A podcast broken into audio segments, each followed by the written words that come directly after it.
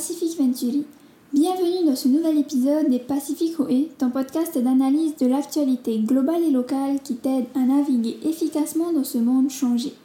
Changer est d'ailleurs le terme adéquat pour le sujet du jour tant il peut être source de profonds changements dans notre monde, posant dès lors la nécessité d'un changement de rythme dans cette évolution. En effet, nous nous intéressons à la demande de moratoire vis-à-vis des récents développements en matière d'intelligence artificielle. On pense notamment à ChatGPT, DALI et tous les outils similaires récemment publiés. Aujourd'hui, beaucoup voient à quel point les avancées sur l'IA ont pris de l'ampleur, et c'est d'ailleurs ce qui effraie beaucoup, ne sachant pas ce que notre avenir pourrait être si l'intelligence artificielle venait à surpasser l'homme. Pour en parler plus en détail, nous recevons Tayamiti Edmunds qui a récemment travaillé sur une thèse concernant l'intelligence artificielle et qui depuis peu est de retour au Fénois. Donc sans plus attendre, je te laisse découvrir cette conversation avec Tayamiti. Bonjour à tous, je suis aujourd'hui euh, en compagnie de docteur, du docteur Tayamati Edmunds. Donc euh, Tayamati, bonjour. Euh, bonjour. Est-ce que tu peux commencer donc par te présenter? Euh, oui, tout à fait. Ben, enchanté tout le monde. Moi, c'est Tayamiti Edmonds. Euh, donc, je reviens de métropole euh, après euh, plusieurs années de longues études où j'ai réalisé une thèse autour de l'intelligence artificielle, le machine learning, euh, plus ou moins spécialisé sur la vision par ordinateur. Euh, et puis, ben, j'ai eu l'occasion de travailler 5 ans pour une entreprise de conseil et développement euh, sur le sujet avant de, revenir ici sur Tahiti où bah là, je, cherche encore ma place professionnelle euh, sur le Fénois. Ok, très bien. Euh, récemment, de nombreux scientifiques et chefs d'entreprise ont, signé une demande de moratoire sur la recherche de l'intelligence artificielle. En effet, euh, ceux-ci aimeraient que les travaux de, sur l'IA soient mis en pause pendant six mois, le temps de s'assurer que les risques encourus soient contrôlables et que les effets de l'IA restent globalement positifs. Qu'est-ce que tu en penses?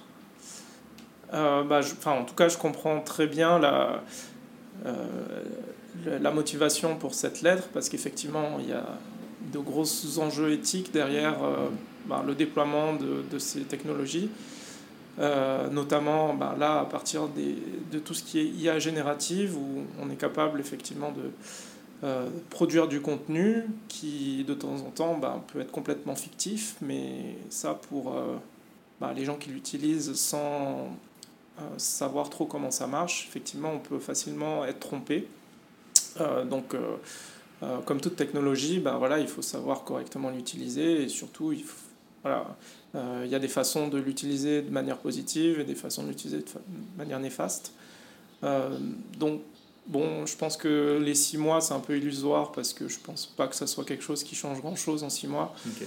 Euh, mais en tout cas, ça a eu le mérite d'attirer l'attention sur le fait que bah, aujourd'hui, ça se développe très vite parce que bah, les GAFA, mais pas que, euh, arrivent à avoir des progressions très très euh, significatives dans le domaine. Euh, donc, effectivement, il, faut, que les gouvernements s'équipent de lois sur... Il y a beaucoup de problématiques autour de la protection des données et, du contrôle ben, de comment sont exploitées ensuite ces données. Euh, et donc ça fait partie d'une réflexion, je pense, stratégique euh, d'un point de vue étatique. Ok, donc pour toi, ça va au-delà de, de, des craintes qu'on aurait pu avoir d'un imaginaire créé autour des années 2000, autour de cette IA, il y a une réelle euh, substance derrière. Alors bah, aujourd'hui, pourquoi est-ce que ça fait autant parler? Ben, Outre les, les résultats intéressants sur les chatbots, hein, on a mmh. tous entendu ChatGPT, euh, où ben, là c'est facile, on va dire, pour un humain d'être impressionné et trompé parce que ben, voilà, on, a, on interagit avec un système qui nous répond à des choses plus ou moins cohérentes et, et, et qui du coup peut être utilisé dans plein de domaines. C'est notamment utilisé pour, dans l'éducation, à la fois par les profs mais surtout par les élèves. Mmh. Euh, vous avez tous entendu parler des, des problématiques sur euh, bah, le fait que les élèves maintenant peuvent euh, demander à ChatGPT de, bah, de faire leurs devoirs finalement. De rédiger tout ça. De rédiger des, des dissertations. Et effectivement, bah, euh, c'est pas toujours simple de trouver si ça a été généré par une IA ou, ou bien par l'élève. Euh, donc voilà, c'est cet aspect un peu euh, d'interaction avec l'humain et qui, qui, rend la chose impressionnante. mais après, derrière, bon, on est quand même loin de ce qu'on voit dans les science-fiction. Voilà, derrière, l'IA, elle a été quand même entraînée avec un corpus existant et elle va pas sortir notamment de, de ce qu'elle a pu apprendre de façon autonome comme on pourrait le penser. Euh, et euh, même si on a l'impression que l'IA est capable de réfléchir, puisque même quand on interagit avec, avec ChatGPT, on voit qu'elle utilise le contexte et les questions précédentes mm. pour euh, potentiellement affiner ses réponses. Donc on a l'impression qu'il y a une sorte d'apprentissage temps réel, mais en fait c'est euh, un peu illusoire, euh, c'est juste des, comment dire, un premier niveau sur, euh, cette capacité à, à pouvoir comprendre le contexte et puis construire derrière une réponse dessus. mais certainement, il y a, il y a aujourd'hui des applications très concrètes qui peuvent voir le jour parce que le, le niveau de performance aujourd'hui a atteint. Ben, voilà des, des, niveaux suffisants. Ok.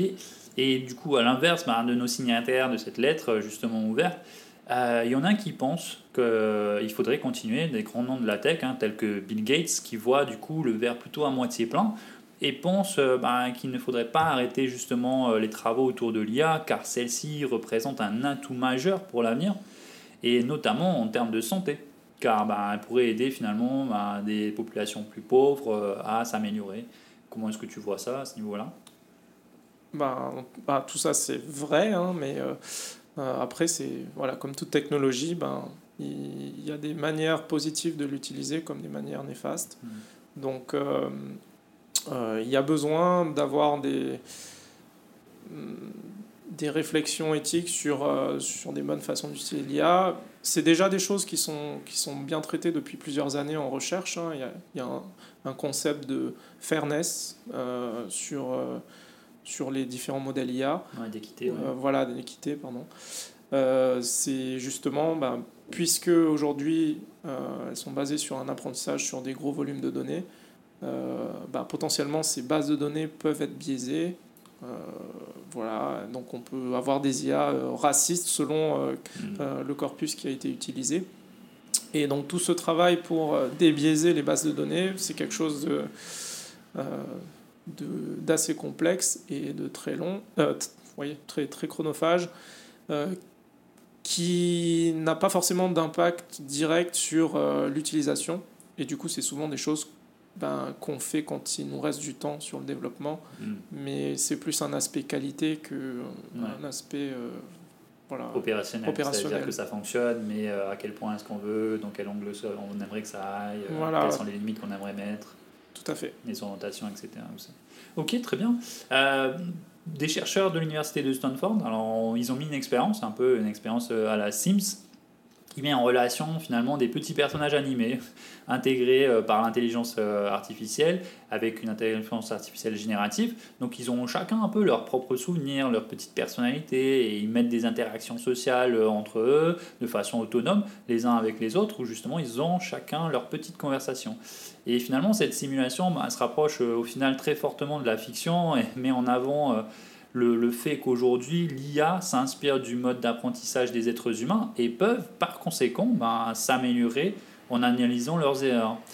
Quel impact finalement est-ce que ça peut avoir cette approche euh, vis-à-vis des risques qui ont été évoqués donc, par nos fameux signataires du moratoire et en quoi l'IA est-elle véritablement euh, capable d'apprendre objectivement, sachant qu'elle reste formée sur des bases de données euh, que l'on sait aujourd'hui biaisées, comme tu l'as mentionné, ou parfois incomplètes? Comment est-ce que tu vois cette petite expérience Alors, bah, je ne suis pas du tout au courant de cette expérience. Euh, pour moi, effectivement, les progrès sur euh, toutes les, IA euh, bah, voilà, capables d'interagir avec d'autres IA, c'est quelque chose qui a, bah, qui a plusieurs années maintenant en termes de, de, de, recherche. Et ça a commencé avec tout, tout ce qui, toute la recherche liée aux jeux vidéo, notamment euh, bah, d'abord euh, avec les échecs, mais ensuite avec euh, bah, des jeux comme StarCraft, LoL, etc. Effectivement, le, concept, c'est de, faire en sorte que l'IA puisse jouer contre une autre IA, et puis à chaque fois que qu'elle gagne la partie, finalement, c'est ça le, le, critère que l'IA est bonne ou pas bonne. on va ben, garder cette nouvelle IA pour la refaire jouer contre quelqu'un. Enfin, une nouvelle IA qui, on l'espère, ben, arrivera à battre la précédente, et en faisant ça sur des, des itérations euh, énormes, mm. euh, on arrive effectivement à, avoir des, des, IA qui ont appris à jouer correctement. Ou euh, même de la façon la plus optimale, même plus que correctement du coup. Voilà, et, bon, aujourd'hui sur les jeux vidéo, on arrive à des résultats où, où ben, l'IA surpasse finalement même les meilleurs joueurs du monde. Mm. mais bon, c'est vrai qu'on compare pas exactement les mêmes choses et il faut, faut, nuancer la notion d'apprentissage par ces IA où bah, c'est juste qu'en fait, elles ont joué peut-être 10 000 fois plus hmm. qu'un humain. Et donc, euh, forcément, euh, euh, grâce à la puissance de calcul monumental dont on dispose aujourd'hui, on est capable d'avoir des systèmes aujourd'hui qui sont entraînés sur des fois plusieurs mois, années, qui vont être capables, du coup, parce qu'ils ont joué énormément de parties, hmm. de d'arriver à un niveau supérieur aux humains.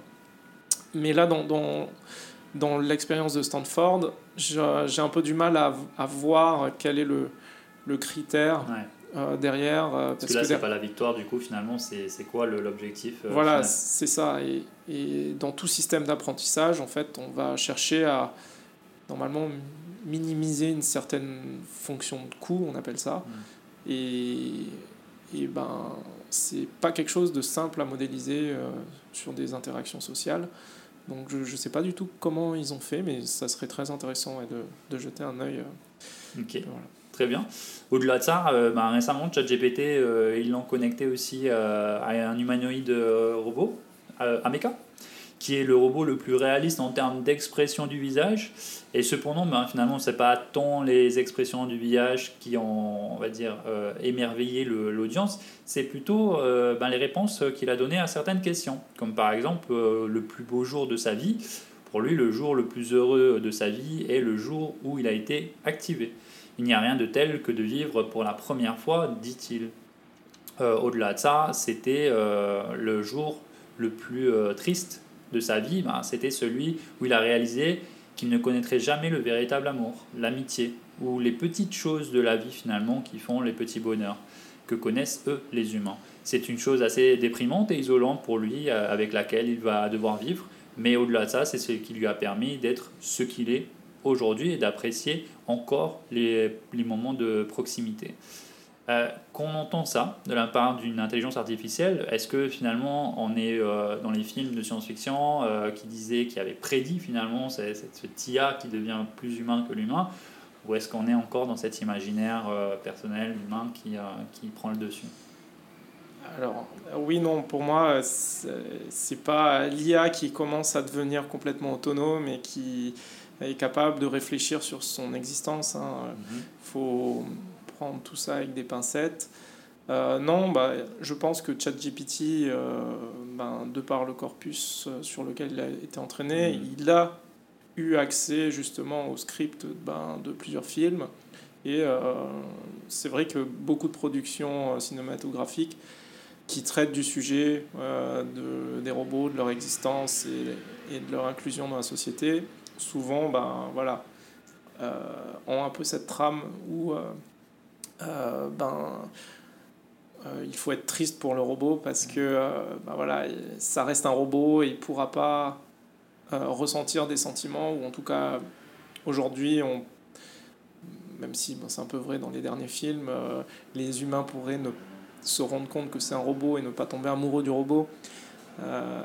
donc bon, je, ça ça me surprend pas tellement comme réponse, mais, mais voilà, c'est, on est quand même pas encore au niveau où les IA euh, pourraient euh, de façon autonome euh, réfléchir sur leur existence et décider ce qui est comme au fond tout animal vivant il a un, un, désir de survie.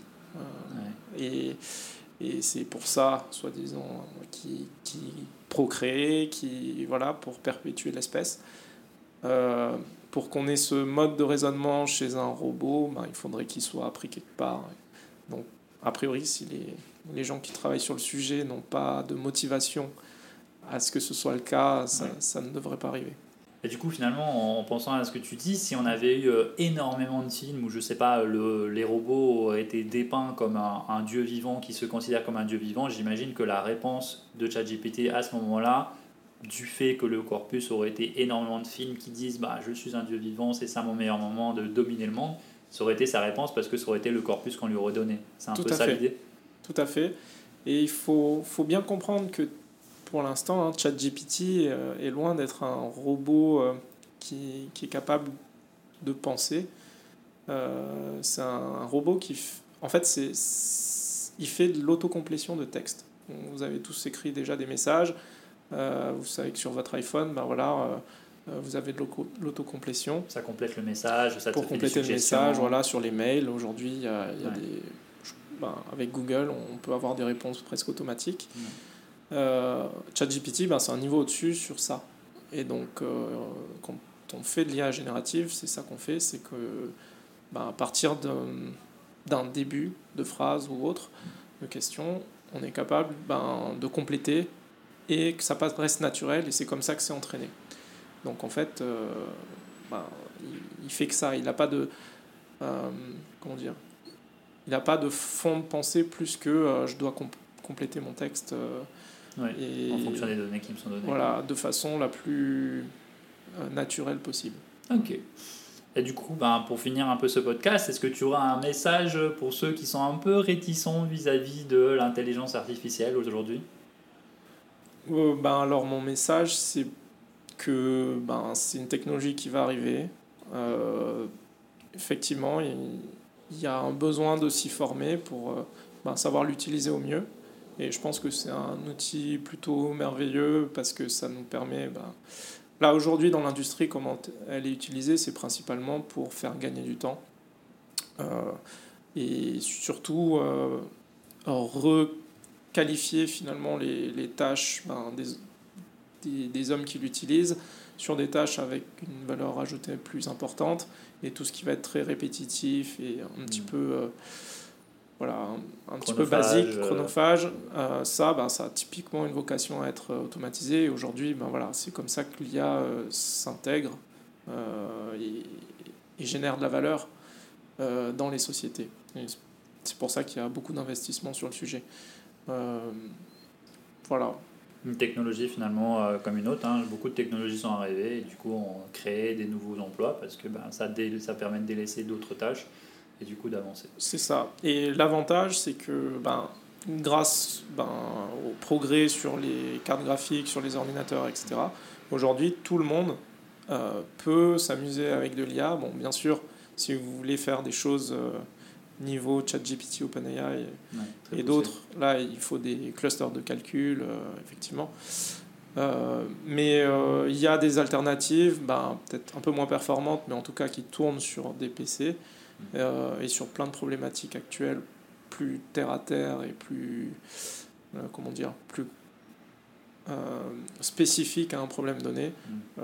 Il y, a, il y a beaucoup de choses qu'on peut faire juste avec un PC, donc c'est c'est- vraiment quelque chose euh, voilà, qui ne demande pas beaucoup d'investissement finalement matériel. Euh, c'est principalement de la connaissance, de la matière grise, avec aujourd'hui ben, énormément de ressources éducatives sur le web. Euh, donc c'est quelque chose, à mon avis, qui, qui sera de plus en plus populaire. Eh bien, en tout cas, euh, Taimiti, euh, je te remercie de nous avoir euh, d'avoir pu échanger avec toi. Je te souhaite donc une bonne journée. Ben, merci beaucoup. Au revoir. Donc, comme tu l'auras compris, certains faits liés à l'intelligence artificielle sont à prendre avec des pincettes et moratoire ou non, l'intelligence artificielle est là et risque de s'imposer de plus en plus dans certains domaines. En effet, le fait qu'elle permette de gagner du temps et de déqualifier certaines tâches dites chronophages, comme l'a mentionné notre invité, sont des éléments importants à prendre en compte. Si cet épisode t'a plu, n'hésite pas à le partager avec ton entourage et à le noter ou le commenter sur ta plateforme de podcast préférée. Et si tu veux en savoir plus sur le sujet du moratoire de l'intelligence artificielle, n'hésite pas à aller voir la newsletter TOE sur ce thème. Tu peux la retrouver sur notre site internet pacificventuri.com et tu peux également t'y inscrire pour ne jamais manquer un numéro. Je te retrouve donc la semaine prochaine pour un nouvel épisode, un nouveau thème. Prends bien soin de toi. Nana.